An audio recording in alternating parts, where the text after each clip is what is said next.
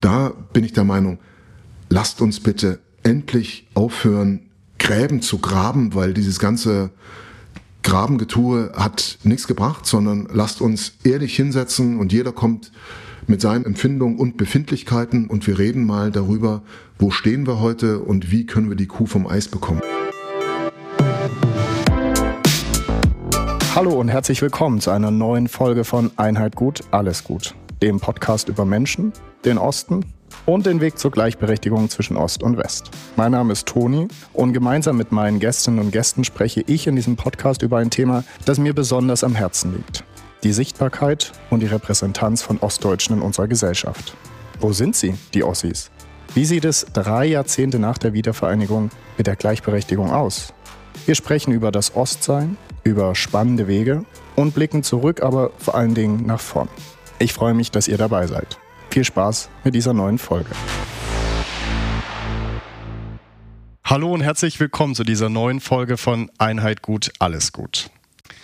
Wenn Disney das Leben einer Person verfilmt, dann muss es mehr als eine spannende Geschichte sein. Dann muss es etwas ganz Besonderes sein. Und ich freue mich, heute einen jungen Mann bei mir begrüßen zu können, genau dessen Leben verfilmt wurde weil er in den 90er Jahren in ganz Deutschland Berühmtheit erlangt hat und dessen Fall auch ganz Deutschland bewegt hat.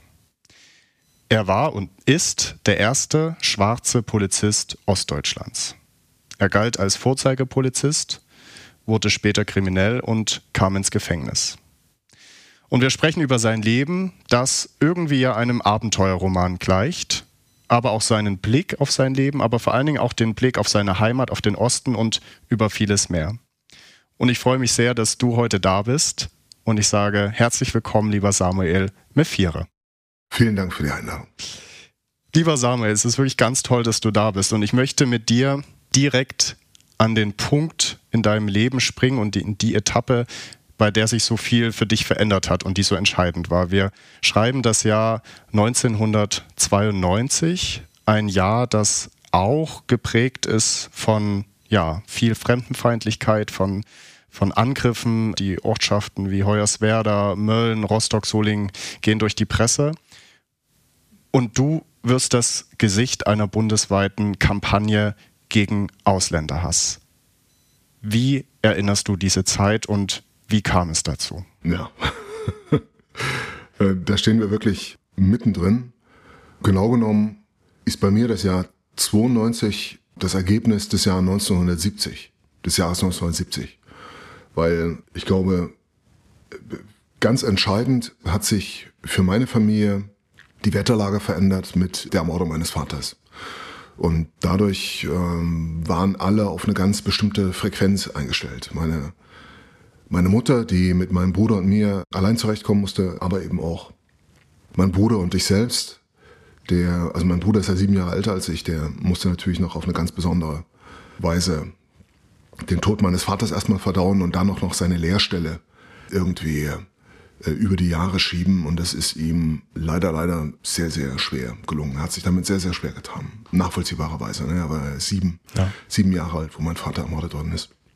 Und ich glaube, all das spielt in das Jahr 92 mit rein, dass ich mich dann am Ende wiederfinde bei der Polizei in dem Versuch, auf der guten Seite zu stehen, das Richtige zu tun und das Land in einer Phase, die heute kaum noch besprochen wird und wenn überhaupt dann weitestgehend schön gefärbt, das Land irgendwie über die Meter zu bringen. Und ja, du hast, eine, also du hast natürlich völlig recht. Es gab eine bis dato einzigartige Verdichtung von Fremdhass. Es haben viele Heime gebrannt, es äh, wurden unzählige Hetzjagden veranstaltet. Aber der Fremdhass war, zumindest wenn es durch meine Filter läuft, ist das, was dann unten an Kaffee rauskommt. Der Fremdhass war eine Wirkung dieser Demontage ostdeutscher Landschaften. Ja. Und da wollen wir dann auch später drauf zu sprechen kommen. Und du hast es gerade angesprochen, es ist ein Punkt in deinem Leben, das 1970 beginnt. Auch da gucken wir gleich zurück. Für unsere Zuhörerinnen und Zuhörer quasi, du bist das Gesicht einer Kampagne, die eben gegen Ausländerhass gerichtet ist mit den Worten Dein Gesicht, dein Konterfei, der erste schwarze Polizist Ostdeutschlands mit den Worten Ein Sachse. Das hat Wellen geschlagen, du bist in den Medien gewesen, im Ausland wurde über dich berichtet. Was hat das mit dir gemacht in dem Moment, bevor wir darauf zu sprechen kommen, wie es überhaupt dazu kam? Wie, wie hast du diese, diese Zeit erlebt? Wie muss man sich das vorstellen? Auf einmal einer der bekanntesten Menschen zu sein. Glaube nach wie vor, und das merke ich auch an den Reaktionen heute auf Serie und Buch, also die sehr, sehr polarisieren bis hin zu großartig, äh, phänomenal, äh, war unbedingt notwendig. Und das andere Ende ist dann, warum haben sie dich nicht vergast? Äh, wir werden deine Kinder umbringen. Dit. Ja, also da ist die ganze Bandbreite dabei und ich merke, wie intensiv die Reaktionen heute sind und damals war, waren sie nicht weniger intensiv. Deswegen glaube ich nach wie vor, dass es eine absolut richtige Kampagne war, die sich an die richtigen Leute gewendet hat, nämlich an die ostdeutschen Eingeborenen, insbesondere an die ostdeutschen Eingeborenen und dabei wiederum insbesondere an die an die Sachsen. Äh, die Kampagne insgesamt appellierte ja an das Selbstwertgefühl der Sachsen und wollte faktisch zeigen, schaut mal, was alles aus Sachsen kommt, worauf ihr stolz sein könnt. Also faktisch war es eine Werbung für die helle Seite der Macht. Ja, ja nur sie war halt mit dem falschen Mann. Das ist für mich in der Reflexion ohne jeden Zweifel, ohne jedes Fragezeichen. Das ja. richtige, richtige Kampagne zur richtigen Zeit, mit den richtigen Leuten, mit der richtigen Intensität, aber mit ja. dem falschen Mann. Ja. Und umso verheerender waren dann die Wirkungen. Ja.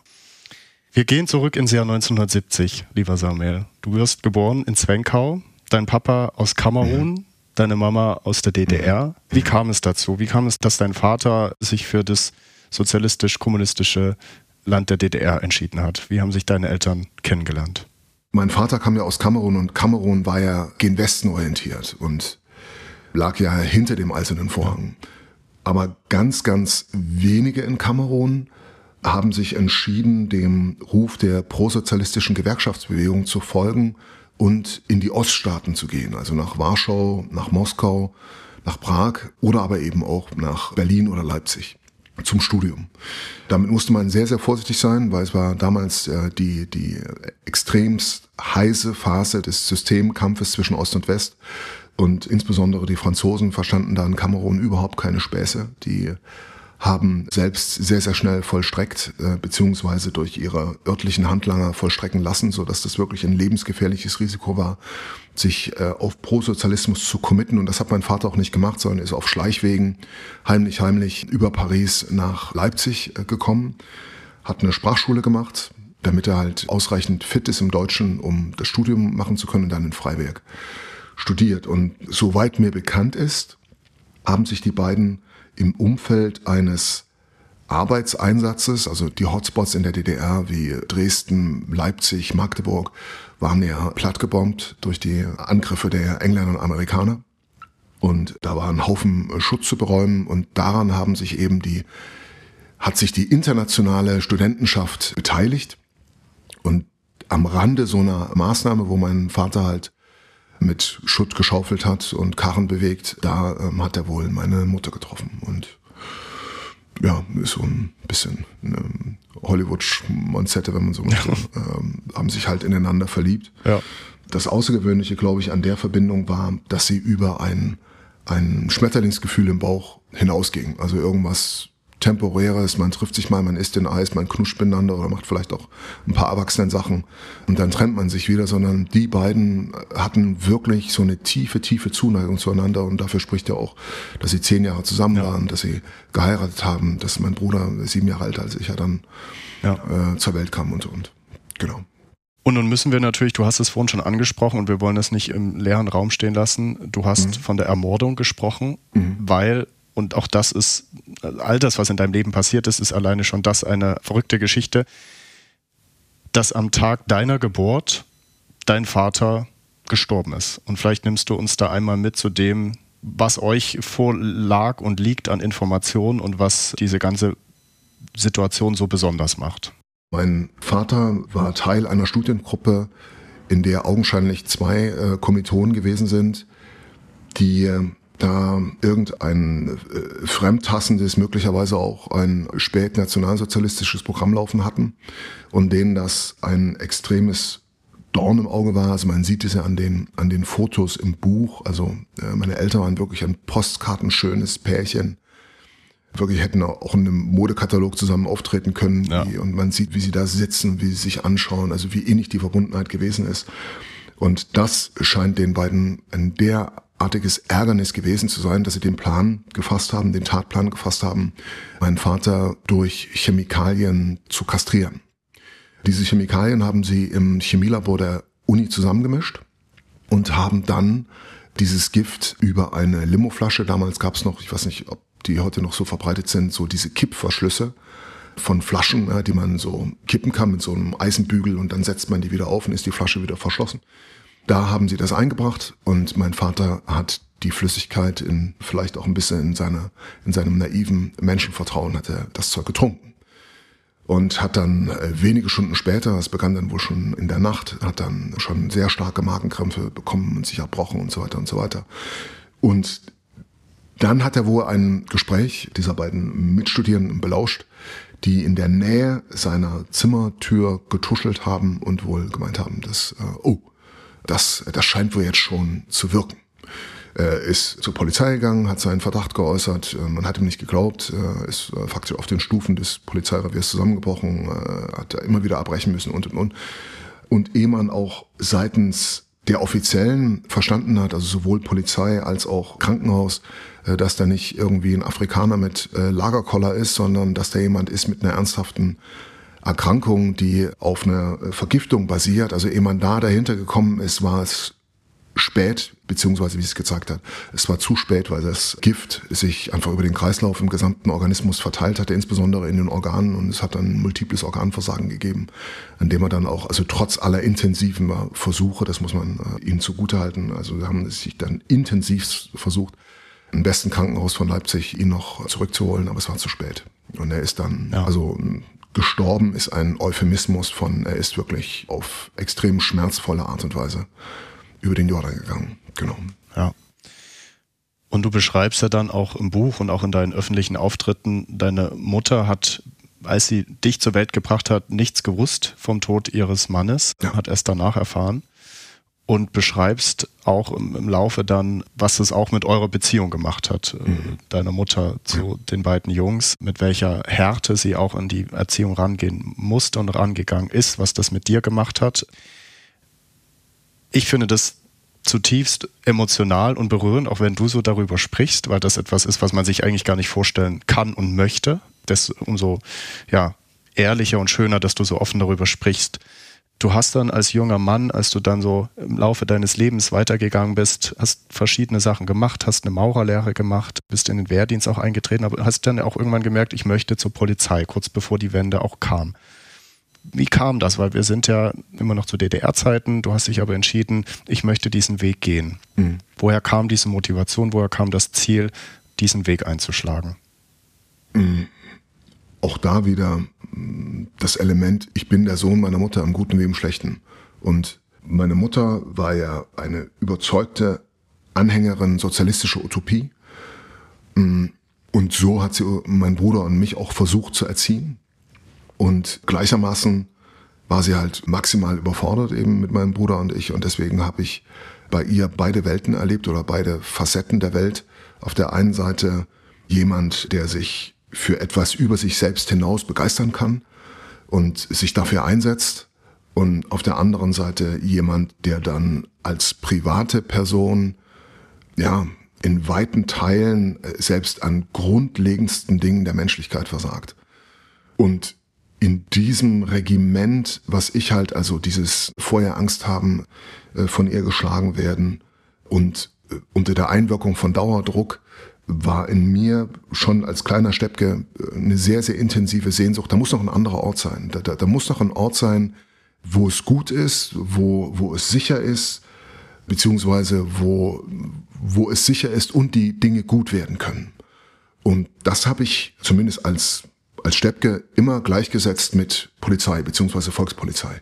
Das sind die Guten, die gehen dorthin wo Dinge nicht gut funktionieren oder wo schlimme Dinge passieren und die weichen auch nicht zurück, selbst wenn die anderen Angst haben, die kommen und die gehen, wenn man so sagen möchte, in die Dunkelheit hinein. Ja. Ja, und zu denen wollte ich gehören, schon sehr, sehr früh. Wie erinnerst du auch die Zeit als Polizist? Mhm. Was sind so Gefühle, was sind Momente, auch Erlebnisse, auch nicht so schöner Natur natürlich, auch da dürfen wir nicht drum herum reden, mhm. als farbiger Polizist in Ostdeutschland und auch in der Nachwendezeit ist es, glaube ich, kein leichtes. Und du schilderst und hast ja auch im Buch und auch in den Auftritten Vorfälle geschildert. Wie schaust du auf diese Zeit zurück? Was macht das noch mit dir? Ich war letzte Woche erst in Dresden-Neustadt und als ich mich mit dir beschäftigt habe, es war, es war ein Zufall, lief ich an der Scheune vorbei, ah. die gerade übrigens renoviert wird. Ah. Und es ist kannst du gleich selbst, aber es war bedrückend für mich da vorbeizugehen mit den Geschichten, mhm. die ich von dir gehört hatte. Vielleicht magst mhm. du uns da ein bisschen Einblick gewähren. Wenn ich an, wenn ich an meine Polizeizeit denke heute mit 53, dann äh, denke ich vor allen Dingen daran, wie jung ich gewesen bin. Also ich bin wirklich jung gewesen, was bei mir gleichbedeutend war mit in vielen Teilen emotional unausgebacken, unaufgeräumt und in Teilen eben vom Rucksack, den ich mitbrachte, überfordert. Weil du es angesprochen hattest, ich denke faktisch nie an die Fremdhassgeschichten, die mir im Dienst begegnet sind oder passiert sind. Ich denke, wenn ich an den Dienst denke, denke ich an meine Kollegen, weil es war eine ganz besondere Art der Kameradschaft. Kollegen und Kolleginnen, also es war damals noch ein extrem männerdominierter Beruf. Es gab wenige Ausnahmen, äh, dass Frauen damit im Flächendienst waren. Ist heute ja deutlich anders, was ich phänomenal gut finde. Ja. Äh, viel, viel ausbalancierter, auch im Umgang mit den Klienten, die man dann draußen zu betreuen hat. Ja, und ich denke auch an eine Zeit, die auf eine geradezu absurde Weise geprägt war von Gewalt im öffentlichen Raum.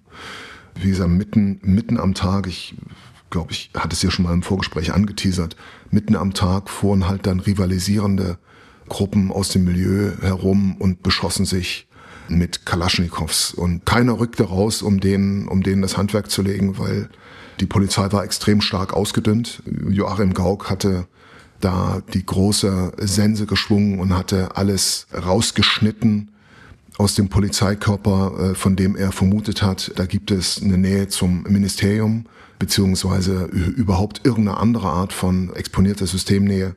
Und da ist er dann hingegangen, beziehungsweise haben ganz, ganz viele erfahrene Polizisten, aber eben auch Kriminalisten vorsorglich den Hut genommen. die haben entweder gesagt, nee, das ist nicht mehr meine Polizei, das konnte durchaus vorkommen, weil der Wechsel vom einen ins andere System, also ich habe ihn als extremst empfunden. Ich stelle mir jetzt mal vor, wie das für einen gewesen sein muss, der der noch ein bisschen Lebensalter gewesen ist, beziehungsweise äh, wussten sie ganz genau, a, durch meine ähm, Stellung als Parteisekretär, durch meine, meine Berichte als Inoffizieller bin ich sowieso auf der Abschlussliste, dann gehe ich lieber von alleine. Und dadurch waren riesige Lücken. Und dazu hatte man die Polizei, die ja faktisch infanteristisch ausgerüstet war. Also Polizei sollte ja im Spannungsfall eben dann auch in Teilen infanteristische Aufgaben übernehmen können.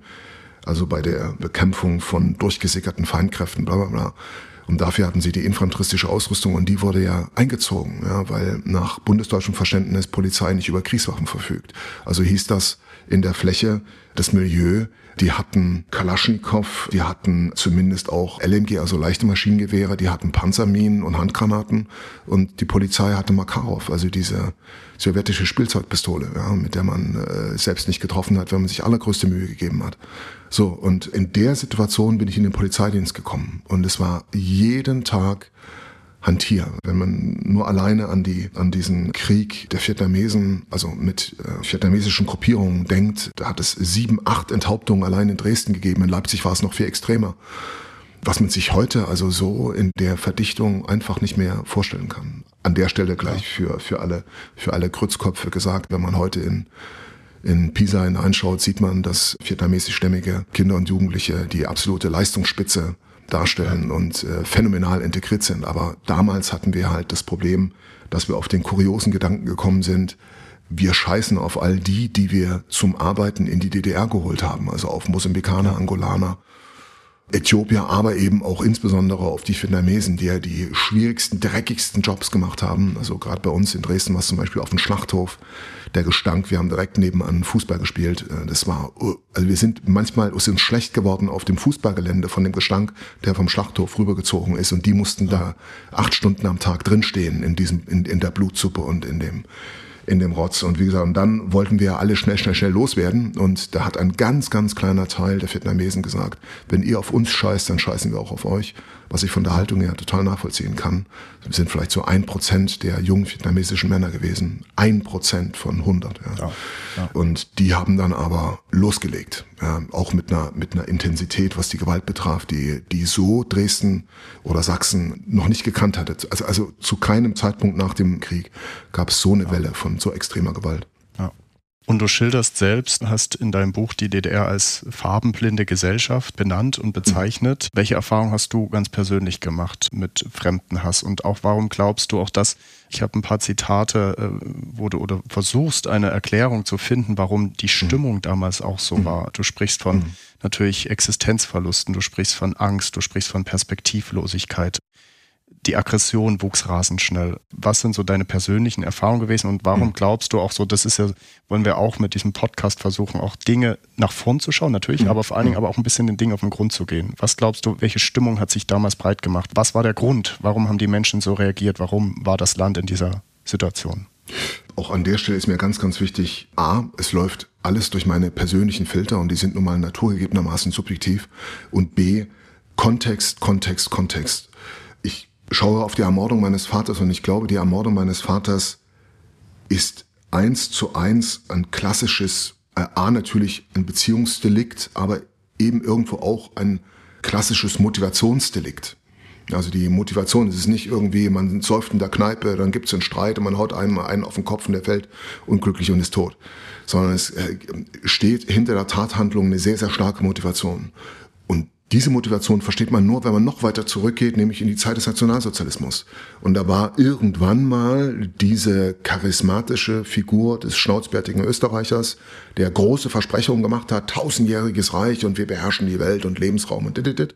Ja, was ja nach dieser, und da müssen wir noch weiter zurückgehen, und an all diesen Dingen hat ja die Familie meines Großvaters Anteil gehabt, also schon in den Kriegen 1871, ja, da hat äh, die Familie meines Großvaters schon am großen Gemetzel teilgenommen, ja, und dann äh, Erster Weltkrieg, Weltwirtschaftskrise, das waren ja alles Dinge, die wir uns heute vollversorgt und durchgepempert äh, gar nicht mehr vorstellen können, wie sich's anfühlt ist, Hunger zu haben.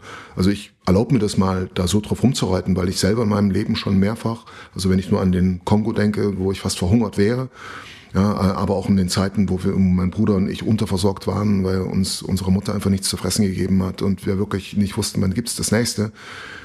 Hunger, was Hunger mit einem, mit einem menschlichen Emotionskörper macht und auf diesem Elend stehend ja, kommt dann halt der schnauzbärtige Österreicher, der macht dann große Versprechungen und es gibt aber kein tausendjähriges Reich und Wohlstand, sondern Verwüstung und Absturz. Und dann kommen die Nächsten, die machen wieder neue Versprechungen äh, ja, und äh, es gibt die blühenden Landschaften des Sozialismus und äh, es werden Milch und Honig fließen und die Brathähnchen durch die Luft schweben. Und es sind aber auch nur wieder, ist auch nur wieder Blendwerk. Und ich beschreibe es ja im Buch. Und was besonders erschwerend hinzukommt, ist, jeder, der es sich erlaubt, darüber zu reden, wird als Feind der sozialistischen Utopie betrachtet, was absoluter Bullshit ist. Und entsprechend auch behandelt und in, in vielen, vielen Fällen auch entsprechend verfolgt. Also bis hin zur Haft in diesem äh, unsäglichen Spezialgefängnis in Bautzen. Und dann implodiert DDR, ja, nachdem 40 Jahre real existierende Luftblasen über sozialistische Utopie verbreitet worden sind und dann implodiert das alles, weil nicht mehr genügend Leute daran glauben können. Aber dann gibt's auch wieder keine Aufarbeitung, genauso wenig wie es das nach dem Ersten, nach dem Zweiten Weltkrieg gegeben hat. Und dann gibt es auch wieder keine Möglichkeit zum Durchschnaufen, zum bei uns ankommen. Und dann kommt der nächste, ich hätte fast gesagt Hans Wurst, aber das nehme ich jetzt zurück, dann kommt der nächste Großkopfrige und äh, sagt, blühende Landschaften und äh, das ist so ein Segen, dass wir zusammengefunden haben. Ja, und dann ist dasselbe Spiel wieder. Ich will nicht für den gesamten Osten sprechen, aber in, aber in Dresden war es so, dass 30 Prozent, aber wahrscheinlich ist die Zahl deutlich höher, der erwachsenen Bevölkerung in Dresden ist in den Nach-DDR-Jahren, in den frühen 90ern, arbeitslos gewesen, also direkt offiziell statistisch erfasst arbeitslos oder in einer Arbeitsbeschaffungsmaßnahme, was nichts anderes ist als arbeitslos, oder in einer Aus- und Weiterbildungsmaßnahme, was auch nur eine andere Form von Arbeitslosigkeit ist. Ja, damit man versucht hat, also wahrscheinlich waren eher 40, 45 Prozent der erwachsenen Bevölkerung in Dresden von heute auf morgen, also von Vollbeschäftigung auf quasi die Hälfte, fast die Hälfte der erwachsenen Bevölkerung ist ohne jegliche Perspektive. Und was das mit einem Land macht, und ich glaube auch das hatten wir kurz im Vorgespräch angeteasert, dass heute in Ostdeutschland auf 160 ostdeutsche Männer nur 100 Frauen kommen. Was das macht, und da bin ich der Meinung, lasst uns bitte endlich aufhören, Gräben zu graben, weil dieses ganze Grabengetue hat nichts gebracht, sondern lasst uns ehrlich hinsetzen und jeder kommt mit seinen Empfindungen und Befindlichkeiten und wir reden mal darüber, wo stehen wir heute und wie können wir die Kuh vom Eis bekommen, weil ich sehe auch unglaublich, unglaublich äh, viel Potenzial in Ostdeutschland. Ich durfte ganz äh, häufig in der Neubrandenburger Ecke sein und was die Leute da unter schwierigsten Bedingungen der Fläche leisten, das finde ich phänomenal und da schimmert so diese Improvisations- Genialität der Ostdeutschen durch. Ja, und das sollten wir uns für Gesamtdeutschland zunutze machen. Aber ganz im Gegenteil, ja, immer noch flattern da in der öffentlichen Diskussion diese, diese Erzählung rum, ja, der Ostdeutsche ist zurückgeblieben, also zumindest gesellschaftlich zurückgeblieben und insbesondere natürlich die Sachsen mit ihrer dämlichen Sprache und ihrem ewig gestrigen äh, drauf rumgereite auf konservativen Werten, bla bla bla. Ja, und das, glaube ich, diesen Kreislauf müssen wir durchbrechen. Und das machen wir wohl am besten, indem wir miteinander reden. Ja. Bevor wir darauf zu sprechen kommen, möchte ich kurz, wenn wir so auf dein Leben schauen und so eine Art Glocke, dann sind wir 92, du bist mhm. der Vorzeigepolizist, du bist mhm. bekannt und es geht dann äh, irgendwann bergab. Mhm. Was passiert? Du verlässt die Polizei, du machst dich selbstständig mit einer Sicherheitsfirma und gerätst in die falschen Kreise, wirst straffällig. Mhm. lernst auch Rotlichtgrößen in Dresden und Umgebung kennen, die dich faszinieren, aber die natürlich auch dich in Verlockung, Versuchung bringen. Vielleicht einmal noch darauf geschaut. Wie kam es dazu? Wie konnte es passieren, dass du, der doch eigentlich auf der richtigen Seite standest, mhm. auf die falsche gewechselt bist und dann letztlich auch, du hattest es am Anfang schon gesagt, verurteilt wurdest, äh, neun Jahre, neun Monate, davon hast du sieben Jahre absitzen müssen, bist mhm. dann rausgekommen. Wie konnte das passieren?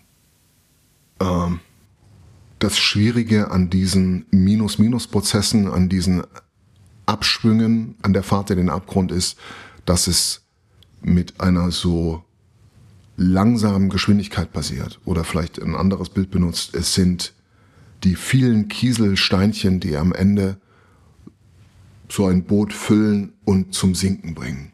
Ich war von frühester Kindheit an, ich beschreibe es ja im Buch, wie meine Großmutter nach eigener Erzählung dazu kommt, wie, wie meine Mutter in einem, in einem Anfall von Wut äh, versucht, mich am, am Kachelofen zu erschlagen. Also ich war von frühester Kindheit auf geradezu makabere Weise an Gewalt gewöhnt. Und dieses Momentum, das habe ich mitgebracht in die verschiedensten Arbeitskontexte. Ich konnte mit gewaltauffälligen Kindern und Jugendlichen arbeiten, was ich dann fürs Sozialamt gemacht habe, bevor ich zur Polizei ging. Ich habe mit gewaltauffälligen Behinderten gearbeitet. Dann äh, habe ich äh, Tür gemacht in einer Zeit, wo es also ganz viel Messerstechereien und Schusswechsel und Werbe an der Tür gab. Da war ich auch wieder fit für durch meine entsprechende äh, Vorbereitung. Und dann bei der Polizei, wie gesagt, ich hatte es ja gerade beschrieben, es war ja eine Phase mit einer Gewaltverdichtung, wie man sie sich heute faktisch nicht mehr vorstellen kann. Und da war leider also entweder war die Membran, die da hätte sein sollen, sehr, sehr unzureichend ausgebildet oder äh, weitestgehend geschwächt oder da war überhaupt keine Membran. Weil dann in diese, also diese Nähe zum Milieu und auch die Zusammenarbeit mit dem Milieu ist ja etwas, was meinen Überzeugungen zutiefst widerspricht. Ja, aber, aber, das, aber das Gleiten ist dann ein derartig flüssiger Prozess und die Zusammenarbeit mit dem Milieu erfolgt ja, äh, weil ich einen Geldgeber brauchte für die Sicherheitsfirma und in meiner Naivität habe ich mir vorgestellt, ja, äh, der Genosse XY äh, hat halt äh, immense Summen Schwarzgeld und der hat mir gegenüber signalisiert, er will die halt auf die helle Seite rüberbringen, damit er sie irgendwann zur Ruhe setzen kann. Also hast du da einen stillen Teilhaber und das wird schon gut gehen. Das ging natürlich nicht gut. Das äh, hätte ein Dreijähriger mit äh, ein paar Gehirnzellen mehr hätte das begriffen und hätte mir gesagt, das geht nicht gut, Onkel Samuel. Aber ich hatte nicht mal die emotionale Intelligenz eines Dreijährigen und äh, bin dann voll hineingelaufen, weil dort, wo das Milieu Träume erfüllt und in Anführungszeichen Träume erfüllt und Gefallen tut, dort kommt auf jeden Fall der Tag, wo die Musik aufhört zu spielen und wo jemand kommt und sagt, ja. du bist mir was schuldig, Freundchen, und jetzt fordere ja. ich diesen Gefallen ja. ein. Und du lieferst, sonst hat das extremste Konsequenzen für dich. Und so war das und na, dann ging es ganz, ganz steil den Berg hinab. Und du beschreibst ja auch, und bloß damit wir das ganze Bild aufzeigen, also es waren dicke Dinger dabei. Also ihr habt dann Rentner-Ehepaar extrem überfallen, ihr habt Banken überfallen. Also das war nicht nur, wir klauen mal einen Schokoriegel, nee. sondern dafür das waren dann ja auch die neun Jahre und neun Monate als Haft angesetzt. Ja. Mm, ich möchte so zum Ende kommen noch diese eine Frage, bevor wir auf den Osten schauen. Du hast irgendwann mal gesagt, in deiner Zeit, als du dann aus dem Gefängnis wieder rauskamst, war die Frage nach, warst du enttäuscht, warst du bewegt? Hast du gesagt, in Dresden war ich bekannt wie ein bunter Hund. Es gab viele Leute, die zu Recht mit dem Finger auf mich gezeigt haben. Es war eine Steillage für die Extremisten und die ersten Jahre waren in Summe sehr, sehr schwierig. Warst du von dir selbst enttäuscht, dass du dieses Bild nicht hast aufrechterhalten können und hast die Vorurteile bestätigen lassen müssen oder selbst bestätigt hast. Wie guckst du da drauf jetzt auch im Nachhinein? Mm, Hans Eggert, mein ehemaliger oberster Chef, Innenminister, also sächsischer Innenminister AD. Und ich würde zumindest aus meiner Sicht daraus sagen, unfreiwillige Vaterfigur und Freund, hat mal im Gespräch gesagt, egal was passiert, ich werde Menschen nicht auf ihre Fehler reduzieren. Und ich hatte das Glück, dass ich immer wieder auch Menschen wie ihn treffen durfte. Erstaunlicherweise sind da immer wieder Pastoren dabei gewesen. Also im Kongo war, äh, war da ein Pastor, der mir faktisch das Leben gerettet hat. In der Haft eine Diakonin, die in einer Phase, wo ich faktisch den lieben, den lieben langen Tag daran gedacht habe, wie ich es dann am besten anstellte, mich zu suizidieren und die dann gekommen ist und das Gespräch gesucht hat und immer wieder Anstöße gegeben hat. Weil es war natürlich auch, also dieser, dieser hohe Innendruck war natürlich einerseits verbunden mit der Isolation, aber andererseits auch mit meiner Weigerung, mich mit meinen eigenen Baustellen auseinanderzusetzen. Und die haben halt innen immer mehr Druck erzeugt und Druck, Druck, Druck. Ja. Also Suizid ist eine Lösung, aber nicht die richtige. Ne? muss man mal an der Stelle spoilern. ähm, dann nach der Haft war eine afrodeutsche Pastorin aus Hamburg, die mich äh, auf den Dulsberg geholt hat, wo wir gemeinsam ein Jugendhilfeprojekt haben. Also ich denke jetzt gerade darüber nach so ein bisschen, äh, wie viele Pastoren und Diakone da gewesen sind, weil augenscheinlich ist eben genau das verbunden mit dem christlichen Menschenbild, dass man sagt, ja, da ist einer, aber wer bin ich, den zu steinigen, beziehungsweise Schrägstrich auf seine Fehler zu reduzieren. Und da hatte ich großes Glück und gleichwohl war ich in Dresden halt sehr, sehr, sehr bekannt. Und wenn ich jetzt mal in den Schuhen der anderen laufen, laufe, laufen möchte, dann verstehe ich das schon, wenn da so einer ist, der eigentlich hat unser Flaggschiff und unser Vorbild sein sollen und dann derart abkackt aus Eigennutz und Selbstüberschätzung heraus, dass da äh, ein gewisser Groll sich auch über eine gewisse Zeit trägt, das finde ich total nachvollziehbar. Und auch heute gibt es sehr kritische Stimmen zu meinem öffentlichen Hantieren, dass ich in derartiger Intensität in der Öffentlichkeit stehe. Und auch das finde ich absolut nachvollziehbar. Lieber Samuel, du hast vorhin einen schönen Satz gesagt, wir müssen aufhören, Gräben zu graben. Du bist ein Kind des Ostens, bist da aufgewachsen, bist da geboren. Fühlst du dich ostdeutsch? Ist der Osten deine Heimat? Klares Ja. Der Osten ist meine Heimat. Ich bin durch und durch ostdeutsches Brötchen. Genau genommen bin ich sächsisches Brötchen, aber äh, auf jeden Fall mal bin ich ostdeutsches Brötchen. Also ich habe die ganze ganze ostdeutsche oder klassisch ostdeutsche Sozialisierung durchlaufen mit äh, Kinderkrippe, Kindergarten, äh, Jungpioniere, Themenpioniere, FDJler und so weiter, äh, Gesellschaft für Sport und Technik. Und das hat mich insofern, glaube ich, sehr stark geprägt, als das unser Blick schon als kleine Steppkes ist ja geleitet worden auf das in Anführungszeichen Kollektiv, auf die Gemeinschaft, auf das denk über dich hinaus. Ja, und auch die, auch die Frage, wie kannst du dich einbringen zum Wohle aller? Ja, das ist äh, viel stärker thematisiert gewesen. Und es wurde auch selbstverständlicherweise erwartet, dass da Bewegung stattfindet. Ja, das, ähm, ja. Und mittlerweile habe ich aber auch ähm, eine zweite Heimat durch das Rheinland. Ich bin 20 Jahre im Rheinland und darf äh, beziehungsweise muss mich äh, mittlerweile auch als rheinländisches Brötchen bezeichnen.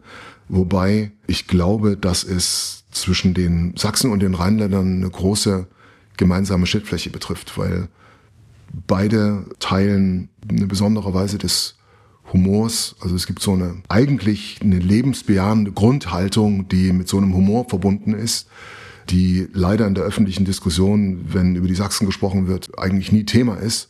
Aber das ist so. Der, der Sachse im natürlichen Aggregatzustand ist eigentlich immer zu einem Witzchen aufgelegt und weil damit kommt er ganz gut über den Tag. Äh, und beim Rheinländer ist es genauso. Und eigentlich ist es auch so, dass ja. merke ich hier im Rheinland, wenn man den Eingeborenen ähm, äh, freundlich begegnet, dann ist sofort die Bereitschaft da, auch der freundlichen Aufnahme und des persönlichen Wortes und auch der Hilfestellung. Ach, Sie wissen nicht, wo Sie hin müssen. Äh, ich zeige Ihnen mal dort und dort lang und dann wird man natürlich auf den falschen Weg gesetzt, wo man gar nicht hin wollte, aber man merkt sofort, das sind Leute, die mögen mögen den Kontakt zu anderen. Und das ist leider so, dass das jetzt so ein Stück weit ja auch durch all die Diskussionen, die wir jetzt mit Blickpunkt auf Sachsen führen, also NPD, AfD, Pegida, dass das jetzt so vorgefärbt ist, alles, was wir jetzt hören, ja, ähm, bis hin zum Ministerpräsidenten, der so in Teilen ein Stück weit als, als Putin-Versteher rüberkommt. Und ich finde, das verkürzt den Blick auf das, was, was Sachsen beispielsweise sind. Ja. Und interessanterweise sagst du, und auch das stelle ich ganz oft fest, dass der ganz tiefe Osten, der ganz tiefe Westen in Teilen gar nicht so weit voneinander entfernt liegen in ihrer Art, in ihrem Denken. Und trotzdem hast du den Satz gesagt, ich zitiere, aber andererseits habe ich weder die DDR noch das Gesamtdeutschland jemals so zerrissen, schwer bewaffnet in den eigenen Gräben hocken sehen wie heute. Das mhm. bereitet mir doch erhebliche Sorge. Was mhm. besorgt dich? Mhm. Ja, um vielleicht nochmal bei deiner äh, Vorläuferfrage anzuknüpfen. Ich glaube, dass uns alle, also in den verschiedenen Regionen von Deutschland, ich bin ja als, als Coach sehr, sehr, sehr, sehr viel unterwegs, also von Prora auf Rügen bis runter nach München, dass die Region und die Menschen in den Regionen viel, viel mehr verbindet, als sie trennt. Das Trennende ist, glaube ich, der viel, viel kleinere Teil als das, was wir an Gemeinsamkeiten haben und was wir auch hochhalten sollten. Was mir absolut als bewahrenswert erscheint. Und jetzt sehe ich aber so, dass der, dass der Fokus, und das bemerke ich auch in der afrodeutschen Ecke, dass der Fokus auf das Trennende hingeht. Was unterscheidet mich von euch? Diese Haltung, dieser Filter, der ist, glaube ich, das Grundübel. Und das finde ich grundlegend falsch. Mehr noch, ich finde es, das ist etwas, was, also erst kommt nämlich die Separierung vom anderen. Ja, also wir definieren, wa warum der andere anders ist. Nächste Ausbaustufe, das andere ist gleichzusetzen mit minderwertig. Nächste Ausbaustufe ist, was minderwertig ist, ist im Grunde genommen auch etwas, was man kaputt machen darf. Und da sind wir ja schon mal durchgelaufen. Also diese Verhältnisse, ja. wenn wir jetzt in die Weimarer Republik schauen, äh, die haben wir in Deutschland ja schon mal gehabt. Und davor in der Kleinstaaterei hatten wir sie auf eine andere Art und Weise ja auch schon. Und deswegen glaube ich, dass wir zum Miteinander sprechen überhaupt keine Alternative haben, aber genau dieses Miteinander sprechen wird heutzutage unter einen Vorbehalt gestellt. Also miteinander sprechen, ja, aber nur mit denen, die sowieso einer Meinung mit mir sind.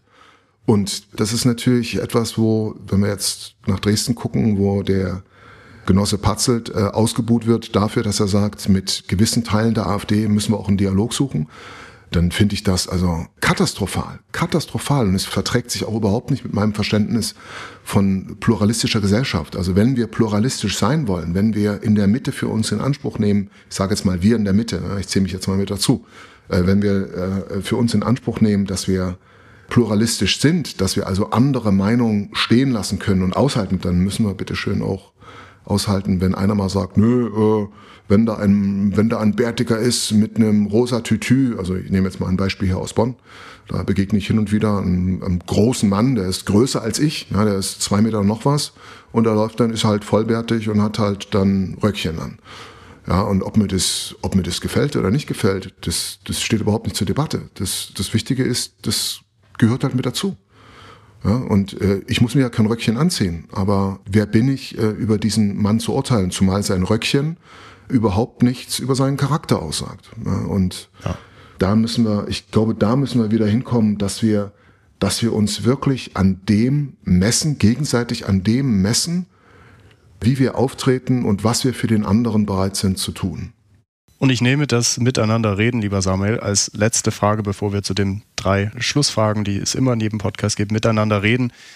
Du bist zweifacher Familienvater. Dieses Jahr yes. ist die Serie über dich herausgekommen. Wie hast du mit deinen Kindern darüber gesprochen? Wie hat sich das angefühlt? Grundsätzlich äh, habt ihr die Serie zusammen geschaut? Wissen deine Kinder über all das Bescheid, was passiert ist? Stichwort miteinander reden. Mhm. Wie gehst du damit um?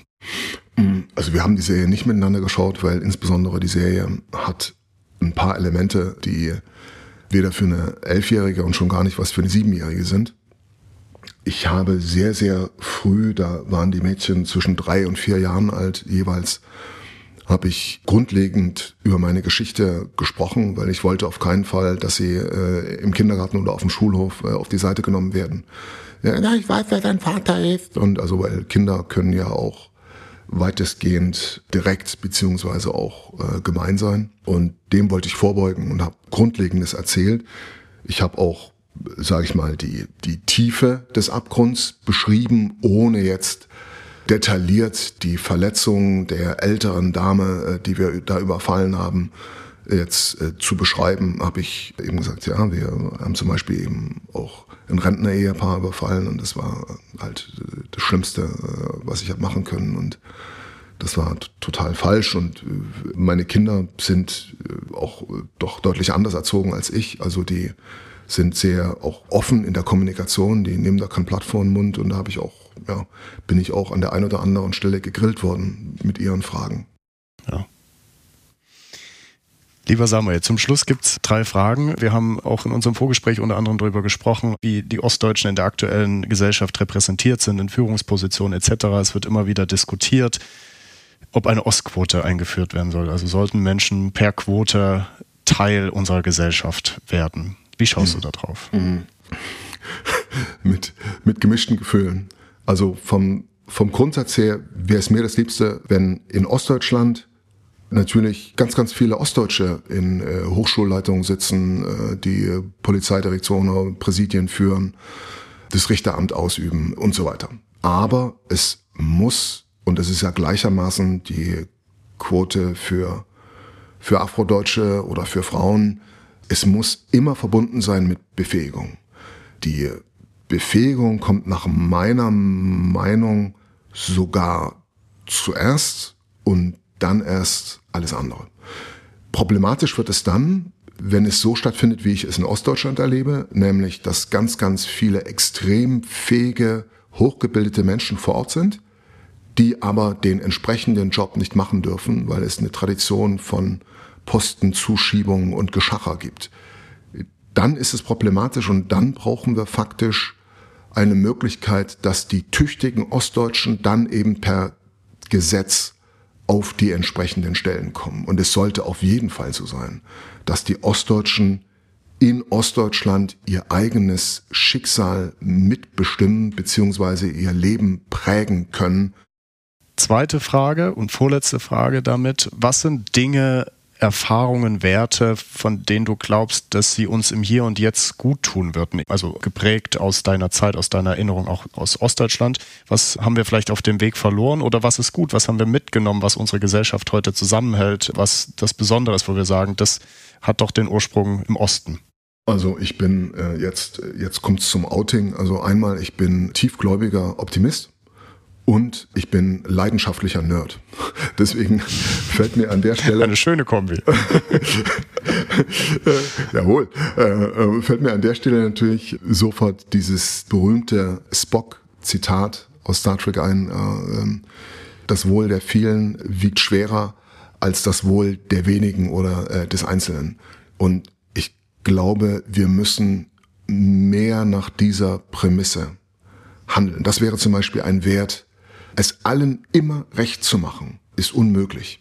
Ich sitze in einer Lesung, da ist es irgendjemandem ist es zu leise, dem anderen ist es zu laut, äh, dem einen ist viel zu wenig Erwachsenensprache und für den anderen ist es viel zu viel. Es allen recht zu machen ist unmöglich und deswegen ich glaube, man sollte dann wirklich auf die auf die Mehrheit der Menschen schauen, ohne dass man die, die nicht die Mehrheit sind, aus dem Auge verliert. Aber ja. dennoch die große Musik sollte für die Mehrheit der Menschen, für die überwiegende Mehrheit der Menschen gemacht werden. Ja. Und die allerletzte Frage, wen würdest du gerne in diesem Podcast hören? Welche ostdeutsche Geschichte findest du spannend?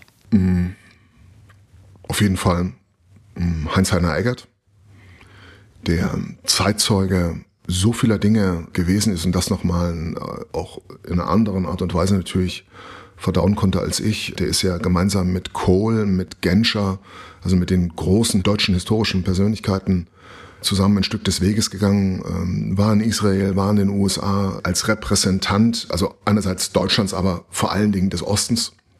Und deswegen, das fände ich total wichtig. Er ist jetzt, ich glaube, 76 oder 77 und unglaublich, unglaublich wach am Kopf und da wünschte ich mir, dass seine Erinnerungen aufgenommen werden und so ein Stück weit Teil des öffentlichen Gedächtnisses oder noch stärker Teil des öffentlichen Gedächtnisses sein können. Und äh, jemand, der deutlich jünger ist als äh, Genosse Eckert, ist äh, Carsten Schneider, den ich treffen konnte, nachdem er ostdeutsche Kreative eingeladen hatte ins Kanzleramt. Da durfte ich mit dabei sein. Und ich muss ganz ehrlich sagen, ich habe da einen, also zumindest ein Teil von mir hat da einen politischen Luftventilator erwartet und ich habe einen hochintelligenten, also am Kopf blitzschnellen, unglaublich engagierten, taffen Kerl treffen dürfen, der da mit seinem Stab aus, da saßen drei, vier Damen und noch zwei seiner Jungs mit am Tisch und äh, die erschienen mir alle derart zusammengeschweißt und interessiert, dass sich im Land was bewegt. Also das fand ich phänomenal. Ich war ganz beeindruckt, äh, vor allen Dingen auch von meiner eigenen Blödheit, weil ich mal wieder mit diesem, mit diesem Vorurteil irgendwo hinmarschiert bin. Also Carsten Schneider wäre toll. Perfekt. Und für beide hast du ein hervorragendes Plädoyer gesprochen, das ich genauso nehmen kann. Und dann kann eigentlich gar keiner Nein sagen. Lieber Samuel, ich danke dir von Herzen für dieses offene, für dieses persönliche, spannende Gespräch. Es war Sehr super gerne. spannend, nicht nur über deinen Weg zu erfahren und, und von dir persönlich zu hören, sondern eben auch auf das, was uns verbindet, die Herkunft aus dem Osten. Vielen Dank für deine Gedanken, für deine Emotionen und schön, dass du da warst. Nochmal danke für die Einladung. Das war Einheit gut, alles gut. Alles über das Projekt gibt es auf einheitgutallesgut.de. Alle Folgen des Podcasts findet ihr entweder auf der Website oder natürlich auf den gängigen Plattformen. Dieser Podcast lebt von spannenden Menschen und ihren Geschichten. Wenn ihr Vorschläge habt, jemanden kennt oder selbst inspirierende Geschichten zu diesem Thema habt, so schreibt mir gern. Toni at einheitgutallesgut.de. Bis zum nächsten Mal.